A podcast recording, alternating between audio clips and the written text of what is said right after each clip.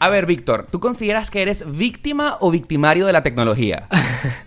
Yo creo que ninguna de las dos cosas realmente. A ver, voy a cambiar la pregunta entonces. ¿Consideras que estamos consumiendo o que la tecnología nos está consumiendo a nosotros? Uf, pues muy buena pregunta, muy, muy buena pregunta. Creo que mm, depende de la persona y depende de los límites que se ponga esa persona. Es decir, si ves la eh, tecnología como un instrumento, perfecto, eso es lo que es. La tecnología sirve para que los seres humanos hagamos cosas. Pero si la tecnología se convierte en tu fin, no en un medio, entonces es cuando eres la víctima de ello. Está muy bien que te guste la tecnología, es decir, es, es, es, mm, muy bonito, es apasionante que te pueda gustar la tecnología, pero si ese es tu fin, entonces em, creo que pierdes cosas por el camino. Que al final em, lo que pierdes por el camino es lo que puedes llegar a hacer con ella. La pregunta te la hago porque en estos días estabas confesando en tu podcast Café con Víctor que tenías las notificaciones de todos tus dispositivos activadas y que tu pareja te dijo, hey, cálmate porque no podemos vivir en esta casa. Entonces creo que la, la tecnología te estaba consumiendo. Sí, totalmente. Lo que, me- lo que a veces me pasa, Oscar, es que pongo el piloto automático. Es decir, yo intento ser súper consciente con el uso que hago de la tecnología, pero a veces pongo el piloto automático y, y, bueno, yo me dedico a, a hacer reviews eh, en YouTube sobre tecnología. Entonces van entrando nuevos teléfonos, van entrando nuevos dispositivos y a todos les termino poniendo mi cuenta. Les pongo mi cuenta de Telegram, les pongo mi cuenta de WhatsApp. Entonces todo está sincronizado. Y hubo un momento en el que varios dispositivos empezaron a sonar al mismo tiempo y eso se convirtió que parecía un gallinero, entonces no tenía ningún sentido. Bueno, el dueño del gallero que están escuchando, si no lo conoces, es Víctor Abarca, el invitado de Demasiado Transparente que estás comenzando a escuchar en el episodio número 28. Y pues mi invitado es muy especial, es el youtuber Víctor Abarca, quien se encuentra en este momento desde San Diego, California. Yo estoy en Miami, Florida, y gracias a la tecnología y este podcast estamos comenzando a escuchar un episodio que sin duda alguna estoy seguro que te va a importar muchísimo. No sé si lo sigas a él ya, si me sigues a mí, pues esta es una conversación entre dos colegas, youtubers y podcasters, en el que la intención es que tú pues llegas a una conclusión sobre si la tecnología, si el estilo de vida que llevamos en este momento, en la actualidad, es el correcto. Víctor, primero que todo, muchísimas gracias por la, eh, aceptar la invitación y estar aquí en Demasiado Transparente. No, al contrario, gracias a ti, gracias a ti por invitarme, además que ha sido bastante, bastante guay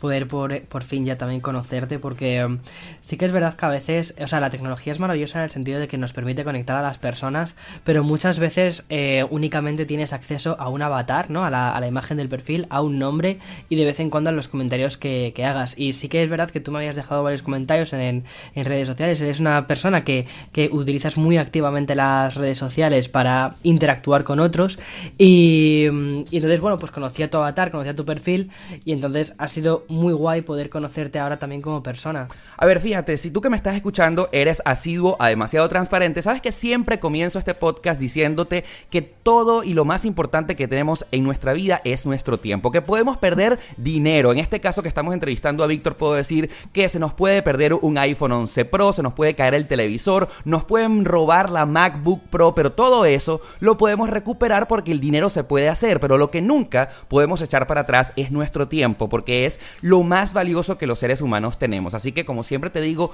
cuídalo muy bien, inviértelo y en lo que más eh, te importe. Y la primera pregunta que yo le quiero hacer a mi invitado del podcast del día de hoy es...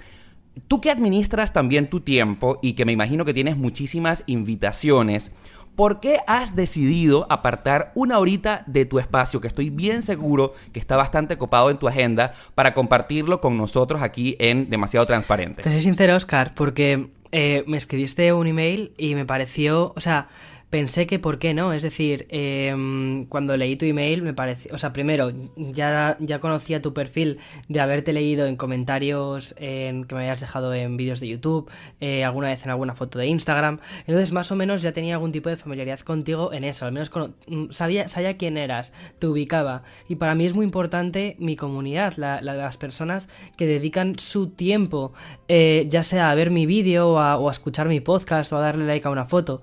Entonces, cuando me escribiste ese email comprendí que, eh, primero, tú estabas también haciendo un esfuerzo en, en, ver mis, mis contenidos y cuando me pediste si podía aparecer en tu, en tu podcast, pensé, oye, ¿por qué no? Al contrario, es, es, es un honor poder dedicarle también un poquito de tiempo a otra persona. Para mí es muy importante también... Eh, que la tecnología sirva para, humanizarnos. Es verdad que el tiempo lo tenemos limitado, Oscar, pero y que es muy importante y que tenemos que ser muy conscientes de nuestro tiempo.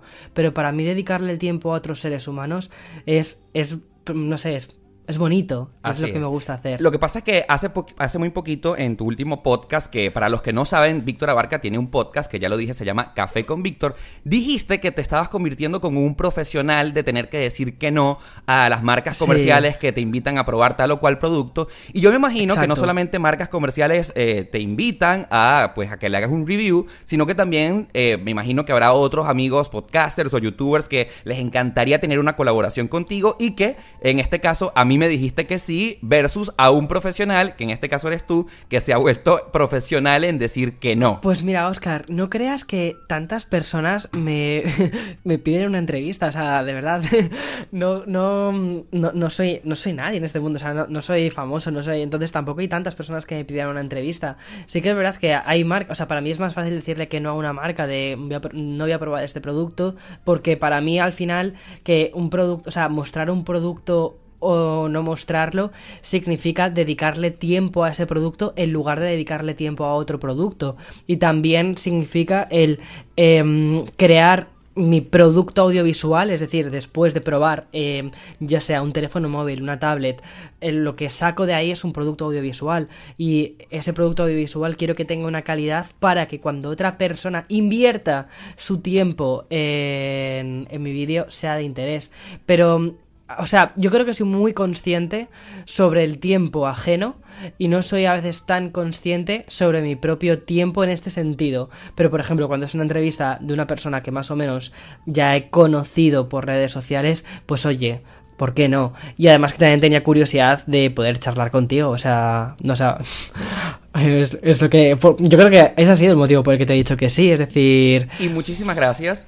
Eh, porque dijiste que para mí es un esfuerzo ver tus videos y en realidad es todo lo contrario. Eh, para los que me escuchan, quien tengo eh, del otro lado del audio, Víctor Abarca es uno de los youtubers que más me inspiran a crear contenido demasiado transparente. se inspira también un poco en Café con Víctor, así que amigo, no es ningún esfuerzo. Para mí es un placer sentarme frente a la pantalla de mi televisor y mi computadora a ver lo que tú haces. A ver, bueno, primero déjame presentarte a todos los que nos escuchan. Si por casualidad no te conocen, Víctor Abarca Ramos, eh, si eh, dice la página de internet famousbirthday.com, nació el 25 de junio de 1990. ¿Eso es correcto? Más o menos. más o menos. Sí, no es real del todo porque he intentado que las cosas que aparezcan en internet no sean las cifras exactas. Eh, en, en honor a las cifras exactas y ser de demasiado transparente, ¿Cuál es la cifra exacta? No, no lo puedo decir, porque al final. No lo puedo decir, porque al final siempre todo el mundo intenta acceder. O sea, al final siempre hay alguna. Yo qué sé, por ejemplo, clave que se te ha olvidado cambiar de algún sitio donde haces referencia no a tu cumpleaños o a tu cumpleaños o lo que sea. Entonces dices, mira, como las cosas nunca sabes hasta dónde pueden llegar a escalar, más o menos esa es mi cifra ficticia. Sí, es. Ok. está bien, está bien. Vamos a dejarlo hasta allí. Eh, es importante, mira, Oscar, un, consejo que te doy es importante que... Eh, o sea, es importante que seas transparente, muy importante que seas transparente y que seas real, pero que haya una pizca personal tuya que te guardes para ti. Ok, me gusta ¿sabes? eso. Porque si no, si no, al final o sea, si te conviertes en muy transparente, eso es lo que te pasa. Te conviertes en un fantasma. Un fantasma al que es muy. O sea, eh, al final es invisible porque han sacado toda tu energía. Necesitas también contenerte tú un poquito, tener algo para ti, algo, algo que es tuyo. Y mm, ya sea tu cumpleaños, ya sea tu nombre real. Por eso mucha gente utiliza nicks también, nicknames. Eh, algo que sea tuyo y que nadie más sepa. Es como no sé. No sé si has visto el, el viaje de Chihiro, la película del viaje de Chihiro. No la he visto, no la he visto. del estudio, del estudio Ghibli. Entonces, una de las cosas que sucedían es que eh, la, la, la, persona, la mala de la película, lo que hacía era quitaba el nombre real de sus víctimas, les ponía uno nuevo y entonces olvidaban quiénes eran realmente. Pero por eso siempre digo que hay que tener, o sea, hay que dejarse algo para sí mismos, algo suyo real para sí mismos, para acordarse de quiénes son siempre y que no se distraigan en este mundo digital, Oh. ya sea tu fecha de cumpleaños, ya sea tu nombre, ya sea lo que sea, el nombre de tu perro, pero que sea algo que tú sepas. Ok, maravilloso. Seguimos con la presentación, pues hasta el día de hoy tienes 480 mil suscriptores en tu canal de YouTube. Eh, según Social Blade, eh, tu canal acumula hasta el día de hoy 58 millones de reproducciones. Y según tú mismo te presentas, tienes un canal de YouTube de ciencia, tecnología y estilo de vida y tu podcast, Vic- eh, Café con Víctor, es simplemente un complemento de todo eso que no puedes decir en YouTube. Ya que eso lo sabemos a simple vista quienes consumimos tu contenido, yo te quiero hacer una pregunta. Más allá de todo eso, ¿quién eres en realidad? Pues si tuvieras que presentarte, ¿quién es Víctor Abarca? Pues mira, soy eh, un chico que vive, eh, bueno, soy de España, soy de Madrid y mm, vivo en California. Hago vídeos en YouTube sobre tecnología y estilo de vida y también hago podcast donde intento acercar la tecnología aún más a las personas y donde también intento mostrar el lado más humano de la tecnología y sobre todo lo que otras personas son capaces de hacer con ella. Por eso también suelo invitar a artistas eh, que utilizan este tipo de herramientas para crear sus obras de arte. Correcto. Ahora, fíjate tú, una de las principales cosas que me llamó la atención cuando te descubrí en internet es que en tus videos hay un personaje de, de nombre Eloy, ¿verdad? Que va apareciendo y que es como un personaje que está allí, a veces misterioso, a veces extremadamente explícito, pero los que te seguimos sabemos que es tu esposo. Sin embargo, eh, Sí. en el canal jamás dicho que eres gay directamente, porque tu canal no se trata de ti, sino de los productos que revisas es, o sea, ¿por qué no has hecho la aclaratoria como que no has salido del closet, sino que el tema es perfectamente comprensible eh, con respecto a tu orientación sexual? Eso primero me llamó muchísimo la atención. Ah, pues muy fácil, Oscar. O sea, para mí, para mí, eh, ser gay es, es parte de quien soy. Entonces, al igual que no tengo que explicar que tengo los ojos marrones o que, o que yo qué sé, ciertas cosas, eh, no tengo que explicar eh, tampoco esa parte de, de mi vida. Es decir, no la oculto porque, como tú bien has dicho, si simplemente si ves mis vídeos, eh, ya sabes con quién vivo, ya sabes con quién, o sea, sabes con quién paso mis días y, mm, con quién comparto mi vida. Eh, eso jamás lo he, ni lo he ocultado, o sea, ni lo he escondido, ni lo he, digamos, tapado en absoluto, ni intentado, por ejemplo, decir, no, soy heterosexual, en absoluto, al contrario. Y cuando alguna vez alguien me lo ha preguntado, por ejemplo, en Instagram, lo he dicho abiertamente porque ahí había una pregunta directa. Pero tampoco me. Nunca he hecho un vídeo, por ejemplo, tipo tag del novio, primero porque mi, mi canal no va de eso, no va de, no va de esa parte. Y sobre todo porque, mira, eh, al final, o sea, yo salí del armario, salí del closet, como dices, hace muchísimos años y cuando salí lo hice a mis amigos y a mi familia más cercana. YouTube empezó muchísimo más tarde. No sé si empezó quizás, yo que sé, 10 años más tarde, no lo sé, cuando empecé a dedicarme a YouTube. Entonces para mí es algo como completamente normal.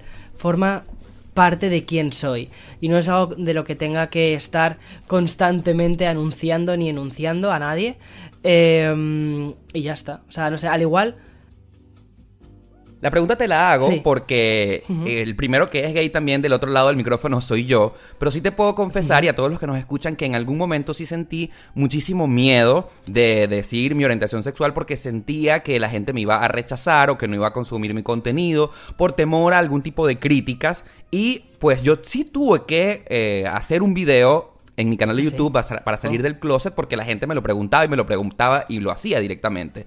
En tu caso, Ajá. Eh, que tu canal es tan masivo y como ya lo dije, tiene 58 millones de reproducciones, que todo el mundo te ve o muchísima gente eh, puede llegar a tus videos, ¿recibes algún tipo de crítica o recibes algún tipo de, pues, bullying al respecto? No, jamás. De hecho, eh, a ver, sí que alguna vez alguna persona ha hecho algún comentario. Mira, eh, yo tengo una edad, o sea, estoy a punto de terminar eh, mi- mis, mis 20 y cerca de empezar ya los 30. Entonces, para mí, nada de lo que me digan me va a afectar a mí a nivel particular. Sin embargo, sí que mi comunidad es muy, muy LGTB. Tengo un. O sea, mi comunidad no dice no a nadie. Nadie, es decir, puede verlo una persona hetero, porque al final es tecnología, o sea, la tecnología es... es- Absolutamente. Es, eh, es algo que crean los seres humanos para otros seres humanos y no hace ningún tipo de discriminación, la tecnología en sí no es, no es nada y luego cuando, lo, cuando muestro la tecnología aplicada en mi día a día, al final lo que estás viendo es la vida de un chico compartida con otra persona independientemente de su género. Entonces eso no es tan central. Sin embargo, sí que hay eh, muchas personas que obviamente saben leer más allá de, todos los signos y efectivamente dicen, ostras, este chico eh, vive con otro chico, tiene una vida eh, homosexual. Lo que me ha sucedido es que mi comunidad en cierta medida sí que ha atraído a mucho público mm, LGTB y... en cierta medida me siento también muy responsable por ello, de que esta comunidad tan bonita que tenemos siga siendo de ese modo, siga siendo una comunidad inclusiva. Entonces, cuando hay algún comentario negativo sobre mm, sobre mi, o sea, sobre pues mi sexualidad, Tu vida privada. Claro, sobre- mm, sí, sobre mi, sobre mi sexualidad. No me lo tomo como un ataque personal hacia mí, sino me lo tomo como un ataque hacia mi comunidad. Y lo que sí que te puedo decir es que ahí, ahí sí que me enfado porque a mí me puedes decir lo que quieras, pero a mi comunidad no le vas a decir lo que quieras. Entonces bloqueo, ese tipo de comentarios sí que los bloqueo. No son nada frecuentes y la verdad es que tengo mucha suerte de tener una comunidad muy buena, pero cuando esto sucede sí que eh, reporto ese tipo de comentarios. Por una sencilla razón, Oscar, porque mira, lo que te decía, yo ya estoy a punto de, cumplir los 30, que me digas, eh, mariquita, me da completamente igual. Eh, sin embargo, al chaval de 16 años que todavía está con dudas o está pensando o de repente dice, ostras, soy gay, ¿qué, qué pasa con mi vida?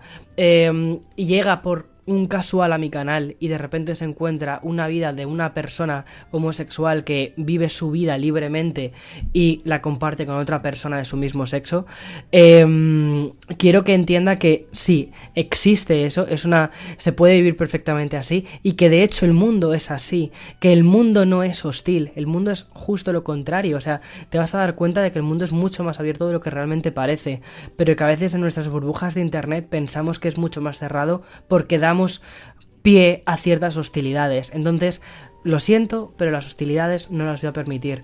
Tengo muchísimos... eh, tengo muchas personas de mi comunidad que también son eh, transexuales y que es una minoría que muchas veces no tiene una representación tan directa en este mundo. Entonces, para, o sea, digo, en este mundo de internet, ¿sabes? De este mundo, sobre todo de internet y relacionado con tecnología. Entonces, para mí es muy importante que cualquier miembro de mi comunidad, ya no solo hablo de mi comunidad LGTB, a la que también formo parte, sino de mi comunidad de personas que me siguen, sean gays, lesbianas, transexuales eh, o heterosexuales, que mm, también, o sea, es la mayoría, la mayoría de la gente es, es heterosexual en mi comunidad de YouTube, pero quiero que todo el mundo se sienta seguro. ¿Por qué? Porque al final, incluso hasta los propios heterosexuales, incluso las personas que son heterosex- heterosexuales, también quiero que se sientan seguras, porque todo el mundo al final tenemos esos momentos en el que otros humanos nos intentan hacer sentir menos, ya sea por nuestro color de piel, ya sea porque nos gusta, yo que sé, el K-pop en lugar de mm, la música clásica, siempre. Entonces, mi canal se basa en no tener condicionantes, en que sea un canal de una comunidad que se respeta y que respeta las, eh, las opiniones y las tendencias de cualquiera y que al final aquí es un punto de unión entre personas a las que nos gusta la tecnología y sobre todo queremos sacar de la tecnología algo más. Usamos la tecnología para conectarnos, no para desconectarnos. Y me parece maravilloso y no sé si felicitarte o pues decirlo de esa manera, porque me parece que lo estás haciendo de maravilla. O sea, tener tu pareja eh, que te guste, las hombres y las mujeres, no nos hace diferentes para nada. Y tú eres un chico que tiene un canal de tecnología y tiene su novio y ya. O sea, no hay que hacer eso como un énfasis, como, ay, miren, soy gay, soy gay. No, no,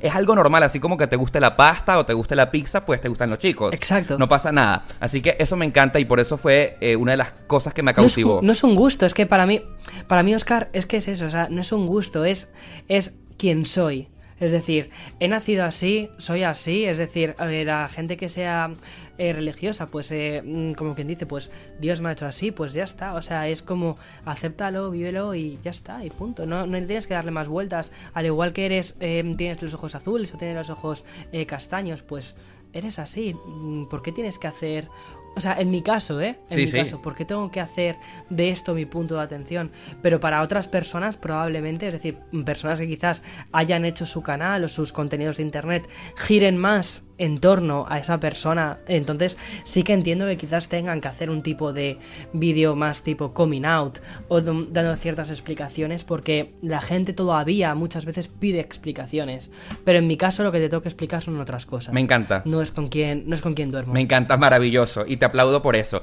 Fíjate, una de las cosas que más me has dicho en esta conversación es la palabra comunidad. Y si te pasó Sí. igual que a mí, pues yo comencé a hacer videos en YouTube porque tenía ganas, sin saber un poquito más o menos para dónde iba a parar el asunto. Pero eh, de repente comenzaste, supongo que, a sentir que un montón de personas que te comenzaban a seguir y que hoy en día comenzaste a formar una pequeña comunidad. ¿En qué momento lo comenzaste a sentir y dijiste, oh, wow, eh, aquí hay Qué bonito. Aquí, aquí hay algo que debo respetar, ¿no? Porque, mira, Víctor, yo también, al igual que tú, le hablo a una cámara y me siento solo en muchísimas oportunidades y realmente sentir el calor de los que están del otro lado es complicado. Entonces, ¿cómo Sí. empezaste a sentir eso? ¿En qué momento? ¿Al- ¿Hubo algún video que se viralizó? Sí. ¿O algo que tú empezaste a sentir? No, para mí, para mí fue cuando conocí a las personas en persona.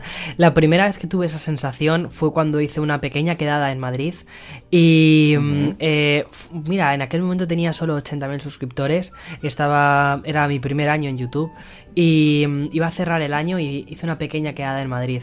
Y pude conocer. Esperaba. eh, o sea, lo anuncié, dije, oye, voy a hacer esta pequeña quedada. Quien quiera venir ya está, esto era diciembre, Madrid, hace muchísimo frío y mm, fui a un Starbucks y única, únicamente recogí, o sea, cogí tres sillas para quien, se, para quien quisiese venir que, que- que se sentase y ya está. Pero, Oscar, cogí tres sillas. En un minuto, cuando mm, dije, por ejemplo, las cuatro y media, a las 4 y 31, ya esas tres sillas mm, no había, o sea, no había sitio. Luego no había sitio en el Starbucks para sentarnos y tuvimos que irnos a un parque. Entonces, eh, ahí fue, digamos, como mi primer punto de, de decir, espera, que estoy hablándole a estas personas, puse, pude poner por fin cara a las personas a las que estaba hablando.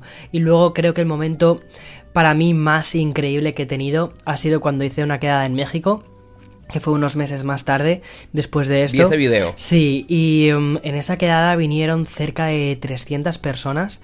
Y um, fue increíble, Oscar, no tanto por el volumen de personas que vinieron, sino por el increíble calor humano que sentí, lo, lo arropado que me sentí y dije, esta es la comunidad que yo quiero y para mí estas son las personas para las que yo hago estos vídeos y para las que dedico mi tiempo.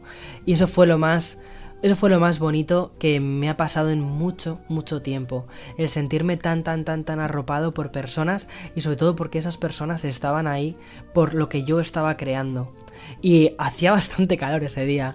Hacía bastante calor. eh, quedamos en, en un parque que creo que se llama eh, Parque de España o Plaza de España, lo cual era como curioso. En Eh, México. sí, en Ciudad de México. Y mm, no me esperaba que fuesen a. O sea, me esperaba que fuesen, no sé, de ser sincero, 30 personas. Y la verdad es que cuando nada más llegar al parque, efectivamente, er- no había tantas personas. Sí que había unos cuantos chicos por allí dispersos, chicos, chicas, eh, sentados en el suelo. Y cuando eh, aparecí, bueno, pues se pusieron en corrillo. eh, estuve. Me presenté. Pude, pude pasar tiempo con todos un poquito. Y de repente, claro, yo le pregunté a uno de mis amigos mexicanos, uy, pues no ha venido tanta gente. Y por una parte pensé, oye, pues mejor que no haya venido tanta gente, porque eh, no lo vi como una decepción, sino que lo vi como así voy a poder pasar más tiempo con ellos, con cada uno, de forma individual. Y me dijo mi amigo de México, espérate un poco porque en México solemos eh, llegar un poco tarde a, todos los sitios. Y dijo, porque esto, esto es nada. Y efectivamente, esa cifra, pues, ya te digo, empezaríamos como con unos 30 y al final terminamos con algo más de 300 fueron. Y, mm, y claro, ahí fue ya pues un poco desmadre, pero fue muy bonito porque independientemente de todos los que vinieron, yo quería pasar tiempo con todos. Entonces lo que hicieron fue una línea, una fila, ¿vale? Y mm, con todos me hice una foto, a todos les di un abrazo, eh, bueno, todas las personas que quisieron, claro. Y, mm, y estuvieron aguantando la fila durante cuatro horas. Y fue increíble, para mí fue un desgaste energético muy grande porque mi nivel de estamina estaba por las nubes. y Y mm, claro, porque imagínate constantemente un abrazo, una foto. Además, muchas personas se emocionaban porque me estaban desvirtualizando. Y yo también estaba muy emocionado porque estaba sintiendo la emoción en ellos y estaba sintiendo ese sentimiento de comunidad que había. Y, y no sé, las palabras de muchísima gente eran de muchísimo cariño. Ahí pude conocer a muchísimas personas que efectivamente también pertenecían a la comunidad LGTB, que se sentían muy identificadas con, con mis vídeos, no tanto por el contenido de los vídeos en sí, sino por la persona que estaba detrás. Y, mm, y no sé, eso me pareció, Oscar, muy bonito. Y dije, ahí fue cuando dije, vale, este es el contenido, o sea, este contenido que creo, lo hago para ellos y además esta es la comunidad que quiero proteger. Y eso para, Para mí, tú importante. tienes el factor X, ese elemento secreto que no todas las personalidades del Internet tienen. Porque, a ver, hay muchísimos canales de YouTube que son muy exitosos, que tienen millones de visualizaciones, pero no logran atrapar y hacer que conviertan la visualización en una persona que se suscriba y que comience a consumir tu contenido. Y tú, sin duda alguna, tienes una tasa de engagement para las personas que hablan español. Es como, ¿cómo pudiéramos traducir engagement? Interacción, Sí, eh, interacción. reciprocidad. Interacción, Interacción. ¿Cuál crees tú que, has, eh, ha sido tu secreto o la fórmula que sin querer queriendo has aplicado para tener esa comunidad tan fuerte que te sigue, que te apoya y que consume tu contenido? Respetar. Respeto, para mí es lo más importante. Respetar a cada una de las personas que ven mis vídeos. Si tú decides ver mi vídeo, me estás dedicando eso, unos 10 minutos de tu vida, entonces quiero respetarte. Entonces, el contenido que vas a ver va a ser el mejor contenido que puedo hacer en ese momento. Para mí no vale cualquier cosa. Hay muchas veces, Oscar, que grabo un vídeo y luego lo descarto porque creo que no tiene la calidad suficiente. Y si creo que no valen esos 10 minutos que hayas invertido tu tiempo en ver eso, no lo publico. El otro día, sin ir más lejos, me pasó una cosa bastante de principiante de YouTube, pero bueno, lo hice. Eh, publiqué un vídeo, me di cuenta que mm, llevaba una hora publicado el vídeo, lo habían... algo menos de una hora. Lo habían visto... Pues lo habían visto 6.000 personas en ese momento el vídeo. Y... mm, no me gustaba el audio. Y de hecho, tres personas se quejaron del audio del vídeo. Y como no sabía que podía hacerlo mejor, quité el vídeo, lo eliminé, pedí disculpas eh, a través de, de Instagram y volví a resubir el vídeo con un audio correcto al día siguiente. Porque pensaba, o sea, pensé que ese vídeo no quería que quedase ahí con ese audio y que más personas pudiesen no, ver, no verlo en las mejores condiciones posibles. Entonces, para mí eso es muy importante. Ok, vamos a pasear y salir un poquito de tu vida personal y para hablar de temas en común que estoy seguro lo sufres tú, lo sufro yo y todas las personas que nos están escuchando. Con- Conoces el concepto de nomofobia, ¿verdad? Ah, nomofobia, el, el miedo a perder información o... o- La, la nomofobia es eh, ese miedo o la adicción al teléfono celular. Sí, vale. La adicción a la tecnología. De hecho, hablabas de ello en tu podcast hace algunos meses atrás. Hiciste un experimento en pasar sin tecnología algunas horas Sí. o algunos días. ¿Es correcto? Eh, no, lo que Yo- Sí, perdona, dime. Sí, yo sufro de nomofobia. A mí me quitas el celular una hora y ya me pican los dedos y me entra como un ataque de ansiedad porque no sabe, no supe qué es lo que me escribieron por Instagram o Twitter o las noticias y lo comentas muy seguido en todas tus redes sociales. So- creo que la humanidad está sufriendo actualmente de nomofobia. Sí. ¿Cómo haces tú, en tal caso, que la sufras para controlarla? Ah, la verdad es que sí que me pasó hace un tiempo que estaba como más enganchado de lo que debía quizás al, al dispositivo móvil. Al final los dispositivos móviles están diseñados para, para que estemos más enganchados, sobre todo las aplicaciones, las redes sociales en especial, están eh, orientadas para, para que pasemos más tiempo con ellas eh, e invirtamos tiempo ahí. Sin embargo, hubo, no sé, no sé si decirte que no hubo nada en especial que me hiciese cambiar mi perspectiva de verlo, pero sí que poco a poco he ido reduciendo el uso del dispositivo móvil. Eh, es algo que sigo intentando mejorar cada día, a pesar, fíjate, Oscar, o sea, mi trabajo realmente eh, se basa en, analizar dispositivos móviles, en, hacer una, ahora mismo estoy haciendo una review de, un teléfono de Samsung. Y mm, aún así, es decir, intento separar mucho cuál es mi o sea, cuál, o sea, hasta dónde llega el Víctor de los vídeos y el Víctor reviewer, en el que hace las reviews de los vídeos, y cuál es el Víctor personal, en el que es capaz de disfrutar una cena de un sábado sin llevarse el teléfono móvil. Y actualmente me pasa que soy capaz perfectamente, o sea, soy perfectamente capaz de dejar el teléfono en casa y de no mirar mis redes sociales ni mi WhatsApp durante un montón de horas. Siempre pienso también es verdad que vivo muy alejado de, mi familia. Eh, o sea, les tengo muy presentes hablo con ellos todos los días, pero siempre pienso que si muchas veces el miedo que siempre tienes de llevar constantemente tu teléfono móvil es si mi familia me necesita para algo, estar ahí. Pero también pienso que por una hora no va a pasar absolutamente nada. Es decir, si pasa cualquier tragedia, en una hora no voy a poder solucionar nada si vivo a 17 horas como mínimo de ellos. Entonces, al final, por una hora más no pasa nada. Pero cuando estoy, estoy presente de verdad. Es decir, si hago mm, una llamada con ellos, no hago una. no, no me escribo por, por WhatsApp. Les hago una llamada. Intento dedicarles un tiempo de un poco más de calidad. Y lo mismo con el resto de cosas. El tiempo que invierto lo, intento invertir en relaciones de más calidad o al menos conexiones de más calidad, ya sea una llamada telefónica o un FaceTime y, no tanto un mensaje rápido de WhatsApp. Es importante, creo que es importante tener tiempo para ti, aprender a despegarte del dispositivo móvil y sobre todo entender que el dispositivo móvil es una herramienta maravillosa, pero si la utilizas bien, si, si sabes que eso, es, que eso es una herramienta, ya sea para crear fotos como cámara fotográfica. O sea, es decir, Oscar, no es en absoluto, no es nada malo que te lleves tu teléfono móvil y para hacer fotos. O sea, por supuesto, está, es maravilloso. Es una, al final es como una navaja suiza. Te sirve de linterna, te sirve para hacer fotos, te sirve para mm, de calculadora. No hay ningún problema en ello. El problema es cuando notas que esa navaja suiza te quita más tiempo de tu vida real del que realmente te, debería quitar. Cuando notas una dependencia a esa navaja suiza. Requiere de mucha madurez, porque vamos a estar claros que en nuestra vida cotidiana tú estás en una reunión de amigos y todo el mundo está es pendiente del celular, revisando Instagram, revisando WhatsApp, que realmente en enfocarse en compartir y estar en el momento allí. Pues fíjate, Oscar, eh, a mí, si me conoces en persona, o sea, mis amigos, por ejemplo, flipan bastante, e incluso también Eloy, mi pareja, mis padres también me lo dicen, eh, que para que mi trabajo sea de estar en internet, estoy muy poco con el teléfono móvil. Cuando, cuando salgo a cenar, es probable que me lleve mi teléfono en el bolsillo, pero no lo vas a ver encima de la mesa. No lo vas a ver en. No, no vas a ver estar mm, utilizando el, dispositivo. Eso se llama respeto por los demás. Es tiempo, exacto, es lo que te decía antes. Mm, respeto por mi audiencia con mis vídeos, respeto a mis personas conocidas más directas con su tiempo cuando ceno con ellos. Así es, fíjate. Eh, quiero llevar la conversación al, al aspecto tecnológico de lo que está haciendo el consumismo con los seres humanos, ¿no? Y quiero hacer un debate en este momento contigo porque sabes que Apple eh, saca un nuevo iPhone prácticamente cada seis meses. Tenemos dos, tenemos dos versiones del teléfono cada año.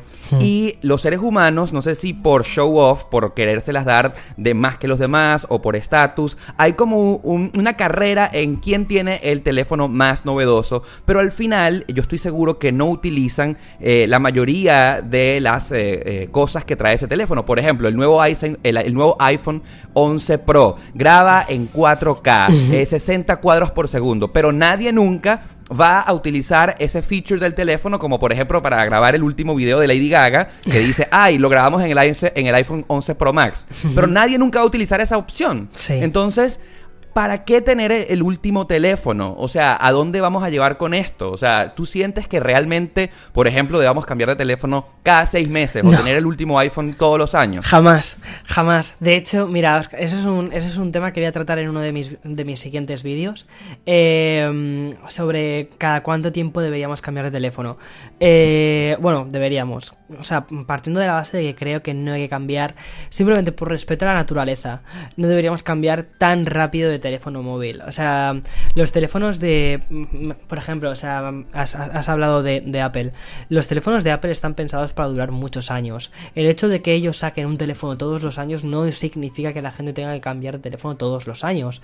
Al final, eh, lo que importa es que saques el máximo provecho del teléfono que te acabas de comprar. Ellos sacan un teléfono para las personas que en ese momento estén buscando comprarse un teléfono, no tanto para la necesidad de decir, ahora de deshazte del anterior y compra el siguiente. Si tienes el anterior y te quieres y quieres hacerte con un nuevo modelo porque crees que vas a sacar más provecho de él, pues oye, perfecto. Pero probablemente quizás no lo necesites. De hecho, una cosa bastante curiosa, sobre todo con, con, esta compañía, con Apple, es que em, los talleres que ellos tienen, los Today at Apple, que son talleres gratuitos que tienen un montón de Apple Store, ellos no te dicen, o los, muchos de los dispositivos que ellos utilizan, o que te, o que cuando tú vas tú con un dispositivo de ellos, no te dicen utiliza el último dispositivo. Em, si no traes el último dispositivo, si no traes una, un iPhone 11, 11 Pro, Pro Max, no puedes hacer ese taller. En absoluto, tú puedes ir con tu iPhone SE, que por cierto tiene la última versión del sistema operativo puesta. Em, puedes perfectamente hacer uso de ese taller.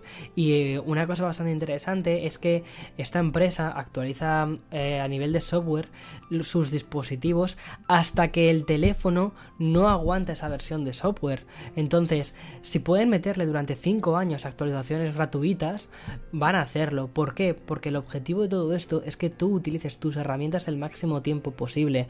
Luego ya está la, la, voracidad que tenemos los seres humanos de, o el show off, como tú has dicho, de querer tener lo último de lo último y de, de estar em, con esa sensación de demostrar constantemente que tenemos eso, lo último de lo último, y luego no hacer uso de ello lo que comentabas de la cámara en 4K 60 FPS, para mí, por ejemplo, sí que fue bastante interesante porque muchos planos de mis vídeos los grabo con la cámara del, iPhone, eh, principalmente por conveniencia, porque es mucho más fácil. Entonces, por ejemplo, para mí, esas actualizaciones que están teniendo mucho que ver con la parte de vídeo y fotografía, para mí son muy interesantes. ¿Por qué? Porque me ayudan con mi trabajo, me hacen más fácil mi trabajo, me hacen más fácil mi vida en ese sentido. Entonces, en mi caso particular, sí, me gusta que haya actualizaciones frecuentes. No sacan un teléfono cada seis meses, suelen sacar un teléfono cada año y diferentes versiones de ese teléfono. Es verdad que se, que se rumorea que vamos a ver una versión dentro de poco, pero no es una versión que sustituya a los iPhones 11, sino que sustituye al iPhone SE. Vamos, es lo que parece en cuanto a rumores.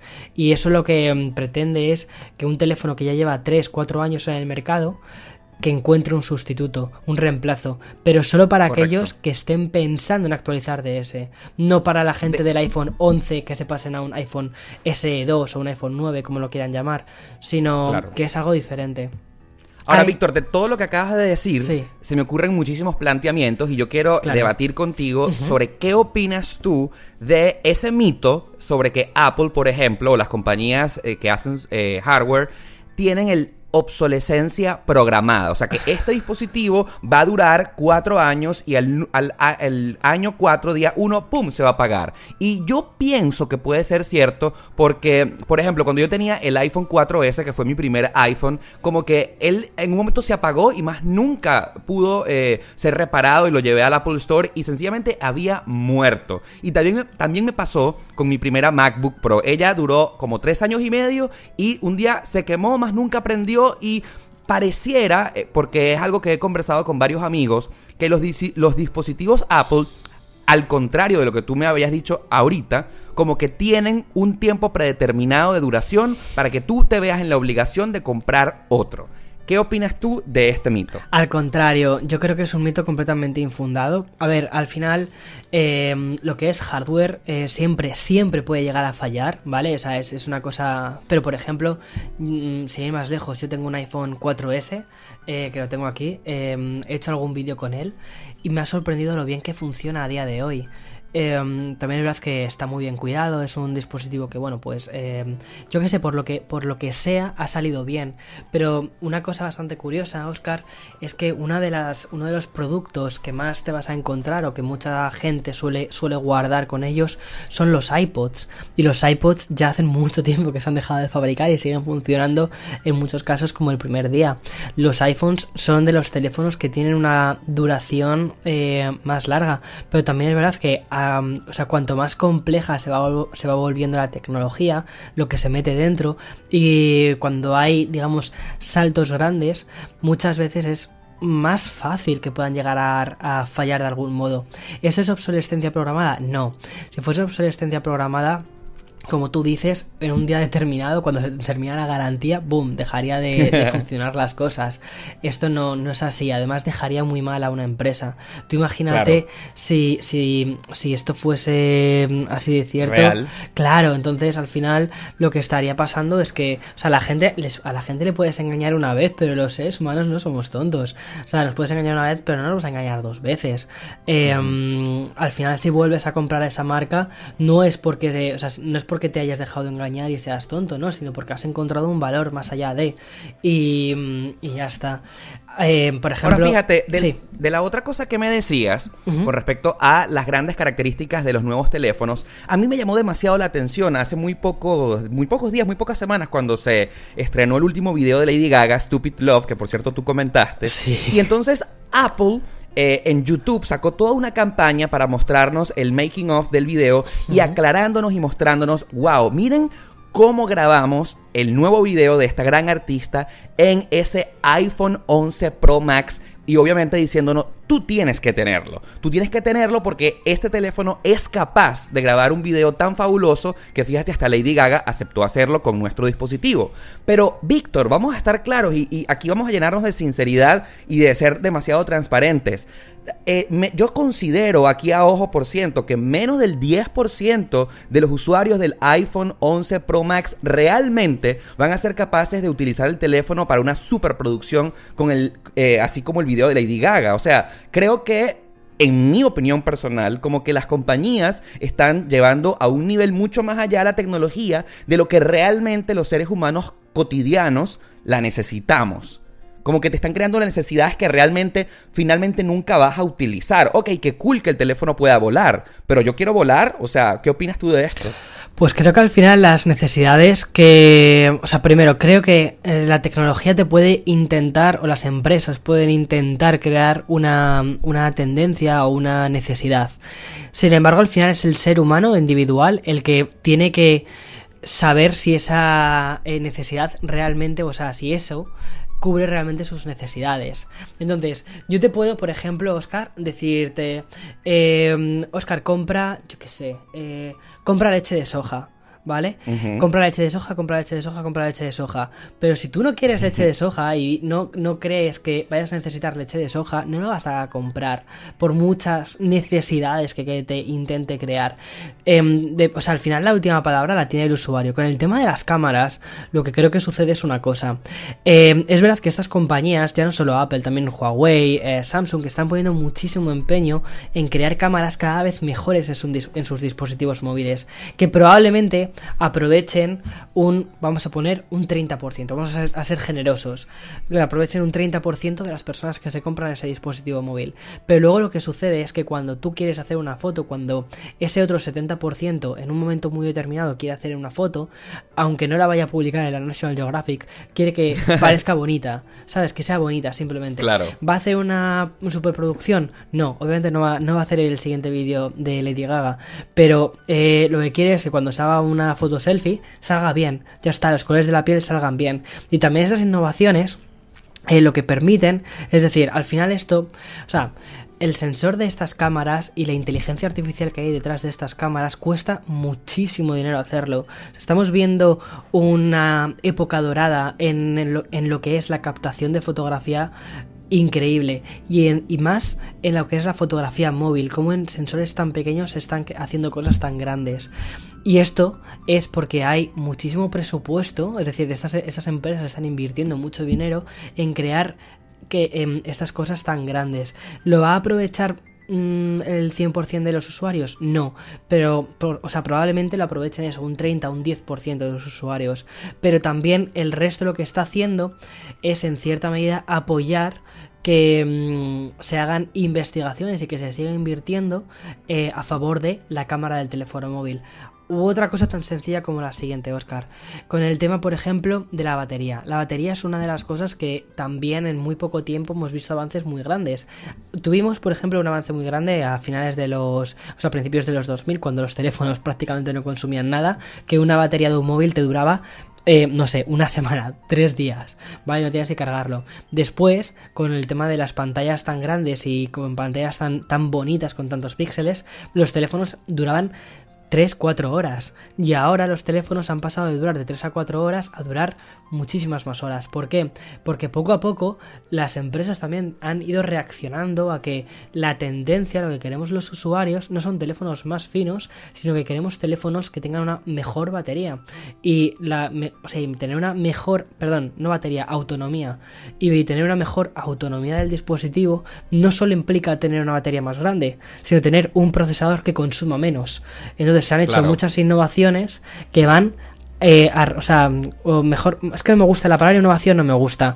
Se han hecho muchos adelantos para que al final terminemos teniendo esas respuestas que el mercado quiere. Yo estoy completamente de acuerdo contigo con el tema de la batería. Eh, soy uno de los que vota que sí y con el tema de la pantalla. Pero por ejemplo, con el tema de la cámara, por ejemplo, yo que profesionalmente me dedico a hacer videos en YouTube. Por ejemplo, estoy consciente de que el 80% de las personas que me ven no tienen un televisor 4K para ver eh, mis videos. De hecho, el 80%, como te dije, lo ven desde el celular. Así que yo no he pasado del 1080 HD al 4K, aunque mi iPhone 11 sí puede grabar 4K, porque es que va a ser un upgrade muy importante que voy a tener que invertir mucho dinero para que al final la mayoría de las personas que consumen mi contenido ni siquiera tengan una pantalla gigantesca 4K para verlo, porque sé que me ven desde el dispositivo móvil donde no necesito hacer uso del 4K para que, ¿sabes? Para grabar mis videos, para que la gente los vea.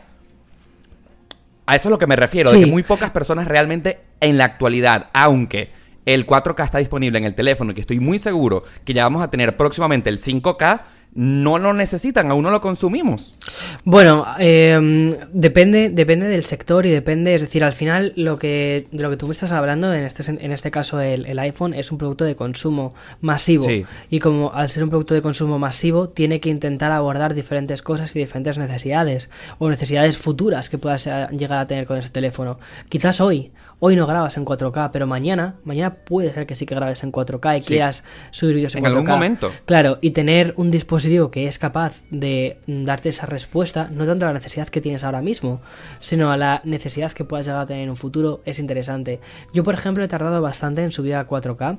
Eh, muchísimos otros eh, youtubers, sobre todo norteamericanos, en el sector de tecnología, ya llevaban el 4K desde hace bastante tiempo. Uno de los grandes referentes, eh, Marqués Brownlee, eh, graba directamente 8K y no lo hace por... Em, o sea, lo hace porque al final también intentas que tus vídeos tengan esa especie de prueba de futuro. Ah, no importa tanto cómo se estén viendo ahora, sino también importa cómo se vean en un futuro. ¿Sabes? Eh, intentas eso, que tengan esa especie de prueba de tiempo. En tu caso es importantísimo porque tú eres la referencia de la tecnología y a mí me encanta ver tus videos en 4K en mi televisor gigantesco porque es así como yo me proyecto en un futuro. Tú que estás permanentemente en contacto eh, y revisando dispositivos, ¿Cómo crees tú que serán los teléfonos, por ejemplo, de aquí a 10 años? Porque, ¿qué más le van a, inventar a un iPhone?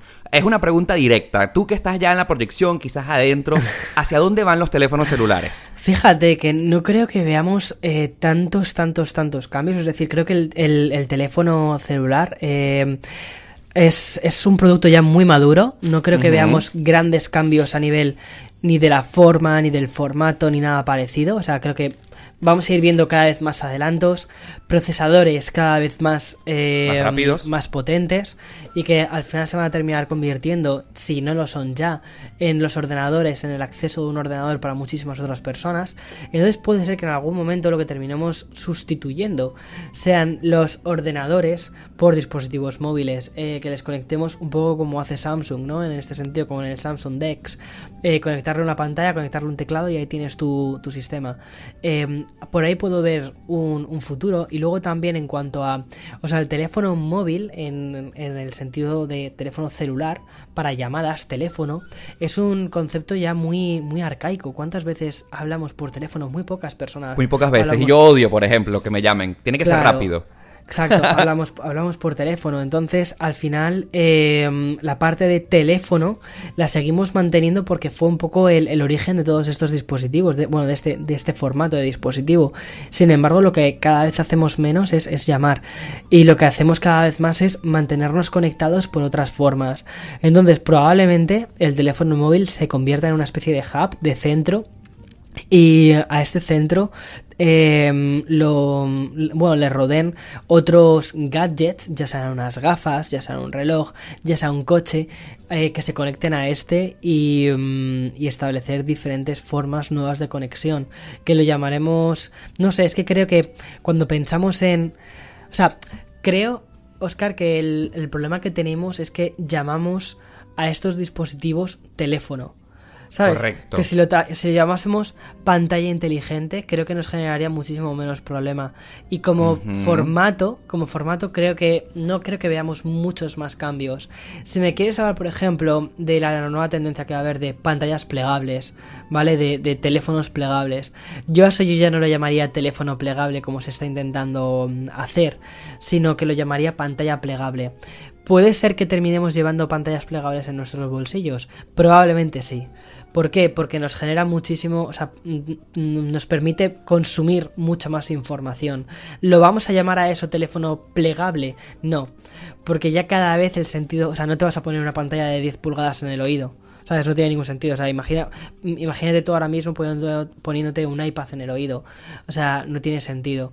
Eh, pero. Tú, por ejemplo, te imaginas que en algunos próximos años Apple eh, le cambie el nombre al iPhone porque vamos a partir desde que el teléfono se llama teléfono porque es iPhone. O sea, teléfono inteligente. Eh, como que le cambiaran el teléfono y le pongan, no sé, asistente o le pongas ah, conectador porque ese dispositivo me conecta con el mundo, no sé no, no lo sé, es decir, a ver, no lo veo imposible, pero tampoco lo, tampoco lo creo. Creo que el iPhone o el iPad o el todos este tipo, todos estos productos realmente no hacen ya referencia al objeto en sí, sino al formato en sí. Ya son marcas, o sea, son marcas, son, son productos en sí mismos. Tú cuando piensas en iPhone, eh, no piensas en un teléfono, no piensas en, en la parte, en lo que menos piensas es en la aplicación de teléfono, de llamar. en llamar, mm. exacto, en llamar por teléfono con él. Lo seguimos llamando iPhone porque es una marca en sí. Entonces, que tendremos iPhones en el futuro que se llamen iPhones, probablemente sí, pero no tanto por la funcionalidad del teléfono, sino porque el factor forma sigue siendo el de un iPhone y es una marca que se ha convertido en, eso. Eh, lo mismo que iPad o lo mismo que Apple Watch o mira el Apple Watch sin ir más lejos. El Apple Watch es un dispositivo que hace un montón de cosas y que probablemente eh, lo, llamamos watch porque lo tenemos en, el, en, la muñeca y nos da la hora. Pero también nos sirve para llamar por teléfono, nos sirve para conectarnos a internet, nos sirve para un montón de otras cosas más. Pero ahí se ha quedado. Lo seguiremos llamando a esto watch dentro de 100 mm, años. Pues Probablemente, ¿no? Quizás sí, quizás sí, porque es el dispositivo que se encuentra ah, pegado de la muñeca, como lo acabas de decir. Entonces, eso es muy importante lo que acabas de decir ahora mismo. Creo que nosotros le ponemos esos nombres o hacemos referencias a esos nombres por el lugar en el que los ubicamos en nuestro cuerpo. Es decir, al watch le llamamos watch porque está en nuestra muñeca, al iPhone le llamamos iPhone no porque eh, nos sirva para llamar, sino porque lo llevamos en el bolsillo y nos conecta a internet. Y el iPad, ¿dónde lo llevas? Lo llevas en la mochila eh, y, fíjate, me genera más conflicto o digamos una superposición de productos el iPad y el MacBook. Porque están empezando ambos a hacer cosas similares. Y en el momento en que esto sucede es cuando se crea esa especie de brecha en el que o se pueden separar mucho más o se pueden combinar entre ellos, que es lo que creo que es lo que va a suceder, lo que va a terminar sucediendo. Hice a través de mi Instagram una serie de preguntas a mis seguidores eh, que te quisieran preguntar a ti a través de este podcast, así que vamos a tratar de responderlas rapidito para que pues todas eh, tengan cabida en estas respuestas. A ver, a ver.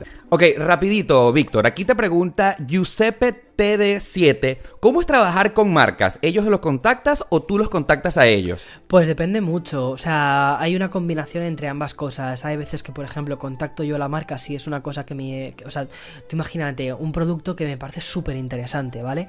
Y digo, Buah, es que eso, eso eh, me encantaría poder traerlo a mi canal. Y por algún tema eh, me resulta muy difícil, o sea, la tecnología es muy cara. Entonces, eh, no puedo traer todas las cosas que me gustaría traer. Entonces lo que suelo hacer es contactar con la marca para ver si me puede ceder el producto, mostrarlo en, en una review o en un vídeo específico y, y ya está. Y otras veces te contactan Perfecto. ellos. Cuanto más grande eres, cuanto, cuantos más suscriptores tienes, más fácil es que las marcas te contesten. A ver, Keche14 dice, ¿cuál fue tu sueño de chico? ¿Lo cumpliste o no? Uf, mis sueños han cambiado muchísimo. Cuando era pequeño quería ser eh, mm, pasajero del tren. Entonces, o sea, no quería ni ser conductor, quería ser pasajero del tren porque me apasionaban los trenes. Creo que ese sueño lo cumplí cuando iba a la universidad y tenía que pasar todos los días dos horas en el tren. Creo que ese sueño está cumplido. Muy bien. A ver, Sebastián Zapata te pregunta que si no tuvieras ninguno, ¿qué comprarías? ¿El iPod, el iPad Pro o el MacBook Air? Ahora mismo, ahora mismo, hoy me esperaría. Me esperaría. ¿Por qué? Porque mm, ambos ya tienen su tiempo, tienen ya casi más de un año en el mercado. eh, y probablemente falte poco para que veamos una renovación de estos sistemas. Pero si tuviese que apostar por un sistema ahora mismo de una forma mucho más global, mucho más genérica, es decir, que no fuese para editar vídeos, que no fuese para me iría por el iPad. Eh, Pro. Ok, Isaac Lat 97, no sé por qué me suena que esta pregunta es un poco tricky, pero a ver, trata de responderla como te parezca. Sí. ¿Por qué Sí. chingados los gay triunfan? Fíjate que no creo, no creo que triunfemos más o que triunfemos menos que las personas heterosexuales. Lo que sí sé es que eh, la mayoría de personas gays que he conocido son personas muy, muy, muy trabajadoras porque hemos tenido que en cierta medida abrirnos al mundo básicamente trabajando y ganándonos el respeto trabajando y ganándonos nuestra posición gana- eh, trabajando y al final cuando trabajas es cuando triunfas. Me parece muy bien tu respuesta porque estoy de acuerdo con ella. Raúl Andrés Caldera te dice, ¿cuál crees que es el mejor dispositivo Apple en el mercado ahora y por qué? El iPhone, porque es un dispositivo que te permite acceder a Internet de un montón de formas diferentes y yo qué sé, no sé, o sea, cada uno tiene su, su dispositivo. A mí el iPhone me gusta mucho, la verdad es que eh, me sirve mucho en mi trabajo, sobre todo también porque lo utilizo a veces para grabar b-roll de mis vídeos. Celosada 1993. Eh, la pregunta es, ¿iPhone XR o esperar al 9SE2? Pues mira, no compiten entre ellos, son productos diferentes, van a mercados diferentes, a públicos diferentes, entonces eh, lo que creo que hay que hacer es esperar a, eh, a ver qué producto sacan definitivamente y ya está, y comprar con, con cabeza y con lo que cada uno necesita. Ok, fíjate, Kelby John Georgie te pregunta, ¿te quedarás en Estados Unidos definitivamente o algún día regresarás a España? Eh, España es mi país em, y echo de menos muchísimas cosas de mi país. Que la- eh, presiento que en algún día te gustaría regresar. Sí, sí, sí, sí, claro, claro, claro. O sea, eh, Estados Unidos es, es- me, me encanta vivir en Estados Unidos. Es un país que me está ofreciendo mucho, que me gusta mucho, me está sirviendo para crecer y sobre todo tanto a mí como, como a Eloy es una experiencia que queríamos tener. Sin embargo, eh, ambos nos sentimos, o sea, España es un país que nos encanta y en el que se vive muy bien. Entonces, eh, que volveremos en algún momento. Eh, sí. No lo sabes. Probablemente, probablemente sí, o sea, en algún momento sí. Sé que todavía mi historia aquí no ha terminado y ya está, o sea, mm, no sé. Hay W... cosas que no me planteo. Perfecto. WIMAYA 10. ¿Cuál crees tú que es la clave del éxito? Saludos de República Dominicana. Mm. El éxito, eh, te voy a decir, no, no te voy a decir cuál es la clave porque nadie tiene la clave del éxito, pero te voy a decir qué es el éxito para mí. Para mí el éxito es irte a dormir eh, diciendo "Mm, me siento orgulloso de lo que hago. Puedes sentirte orgulloso perfectamente, eh, yo qué sé, puedes sentirte orgulloso perfectamente siendo un padre o una madre eh, volcado en tus hijos y ser una persona tremendamente exitosa. ¿Por qué? Porque el proyecto o el amor que estás poniendo en ese proyecto, en, en criar a tus hijos, es lo máximo para ti. Puedes ser eh, la persona más millonaria del mundo, estar en la cima social, ¿no? Como muchísima gente interpretaría, pero luego no estar a gusto con lo que estás creando. Para mí eso no es una persona exitosa, aunque socialmente se pueda llegar a ver como alguien exitoso. Entonces, para mí el éxito parte de dentro y de sentirte a gusto con lo que tú haces. Me encanta. A ver, Eric Robles May, ¿cuál es la principal debilidad del sistema operativo iOS? La principal debilidad. Pues mira, me encantaría, una cosa que me encantaría ver sería eh, poder poner las aplicaciones en la pantalla donde me diese la gana. Eso me encantaría. Me encantaría también tener widgets. Muy bien. A ver, Mamón01 dice, ¿qué, capa, ¿qué tipo de cámara Oh. usan ambos? A ver, si la pregunta es para mí también, yo, la principal cámara Sí. de mi canal de YouTube es la Canon 80D. ¿Tú, Víctor? Ah, yo empecé con esa cámara, empecé con esa cámara, me gusta Es fabulosa. mucho. Sí, para bloguear es maravillosa. Actualmente la que utilizo es la Sony A7 III eh, como cámara principal para grabar mis vlogs, pero luego, o sea, perdón, para grabar mis vídeos, eh, para cuando quiero bloguear alguna cosita o hacer algo más fresquito, uso una Sony eh, RX 107 y también luego utilizo las cámaras eh, alternativas como son las del iPhone o como por ejemplo también la Insta360 One R que le puedes ir cambiando las, lentes y la verdad se la utilizo muchísimo sobre todo cuando me voy a dar una vuelta por ahí y es como bueno porque es una cámara todoterreno si se te cae no, no, no se va a romper Y la última pregunta de la audiencia la hace Kevilon Georgie y dice, ¿por qué iOS y no Android? Eh, utilizo los dos sistemas. Eh, esto es una, esto ¿Oh, es sí? una cosa que muchísima gente. Esto es una buena pregunta. Esta es una concepción que se hace sobre mí bastante curiosa. Es como Víctor solo utiliza iPhone. Eh, em, el Víctor privado, el, el- el- que cuando termina los vídeos de YouTube eh, está en casa, eh, sí, es el sistema con el que yo más cómodo me siento, punto. Porque mm, se sincroniza muy bien con mi, con mi Mac y todo esto. Pero por un tema de comodidad, punto. Pero luego también llevo siempre en el bolsillo un teléfono Android. El teléfono Android que estoy analizando en ese momento o el teléfono Android que más me gusta de ese año. Por ejemplo, ahora mismo estoy analizando el S20 Ultra de Samsung. Entonces llevo mi iPhone 11 Pro y el S20 Ultra de Samsung. Cuando termine de analizar este, iré al siguiente que tenga que analizar de Android. Y si no tengo ninguno que analizar, me iré a mi OnePlus 7 Pro, que es otro de los que me gustan. No soy, eh, o sea, mucha gente es como Víctor igual a solo llevar iPhone, pero no es, no es verdad, no es verdad, o sea, me encanta probar diferentes sistemas y además que intento ser bastante, eh, no sé, o sea, intento sacarle el jugo a ambas cosas y entender que hay cosas que tiene uno, cosas que le faltan al otro y ya está, y encontrar el punto de equilibrio. Y sobre todo que al final como, o sea, como me dedico a hacer reviews, es muy importante que conozca las dos cosas de forma fluida. Al igual que también utilizo Windows en mi día a día. O sea, no sé. Fíjate, la última pregunta te la voy a hacer yo y digo que es la última porque si no podríamos pasar horas y horas y horas en este episodio. Yo encantado, estoy, estoy muy a gusto, estoy muy a gusto hablando contigo, Oscar. Ay, muchísimas gracias. Pero la pregunta que te quiero hacer yo es ¿en quién te Sí. quieres convertir? O sea, de verdad que estás muy próximo a llegar al medio millón de suscriptores y como va el ritmo de tu canal, muy pronto llegarás al millón y llegarás muy cerca, no solamente a, a tener a iJustine cerca de ti y pues ser como ella y todos los grandes bloggers de tecnología, pero en este momento, ¿cuál es tu sueño? Mi sueño es, eh, bueno, mi objetivo a cortísimo plazo es seguir creciendo, em, seguir, o sea, seguir cre- creciendo en esta comunidad de, personas que va en aumento, pero para mí lo más importante es seguir haciendo lo que me gusta. Si en algún momento dejase de gustarme, creo que lo pararía de hacer porque no tendría, no tendría sentido para mí. Es decir, dejé mi trabajo eh, para dedicarme a esto, entonces... mm, mm, era una cosa muy, o sea, digamos que era algo como muy seguro, muy... eh, y toda esta trayectoria de YouTube ha sido muy arriesgada, he tenido que arriesgar muchísimo para estar aquí y si me dejase de gustar no entendería por qué tengo que continuar con este riesgo. Es un riesgo muy grande y además tú lo sabes mejor que nadie, Oscar. Eh, tienes que trabajar prácticamente diariamente y no hay casi descansos. Es un trabajo muy exigente. Lo que las personas ven al otro lado de la cámara es una cosa muy, muy, muy, muy condensada de lo, de, de lo que hay realmente detrás y muchas veces tienes que formular tu vida en torno a ello. Es decir, es un trabajo muy demandante. Si en algún momento me dejase de gustar mi trabajo demandante, dejaría, dejaría de hacerlo. Entonces, ¿en quién me quiero convertir?